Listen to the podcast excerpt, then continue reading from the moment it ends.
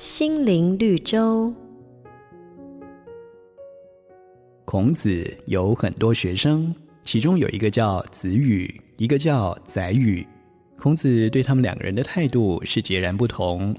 子羽长得其貌不扬，孔子起初见到他，认为他资质低下，并不看好他。那么宰予呢，则是能言善道，口才极佳，孔子对他很是欣赏。然而，这个宰予既无仁德，又十分懒惰。孔子甚至责骂他“朽木不可雕也”。反观子羽，虽然其貌不扬，却奋发向上，努力钻研学问，日后成为有名的学者。孔子知道后，就感慨地说：“我只凭相貌和言辞判断一个人能力的好坏，结果却错估了子羽和宰予啊！”身为人，难免都会有私心和偏见，容易凭着外表或印象给予评断。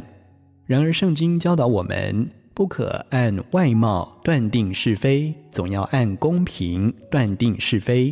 以貌取人，靠外表论定好坏，其损失与危害，我们不得不谨慎提防啊！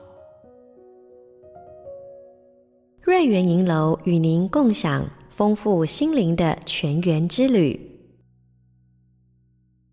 好家庭联播网，中部地区古典音乐台 FM 九七点七，北部地区 Bravo FM 九一点三。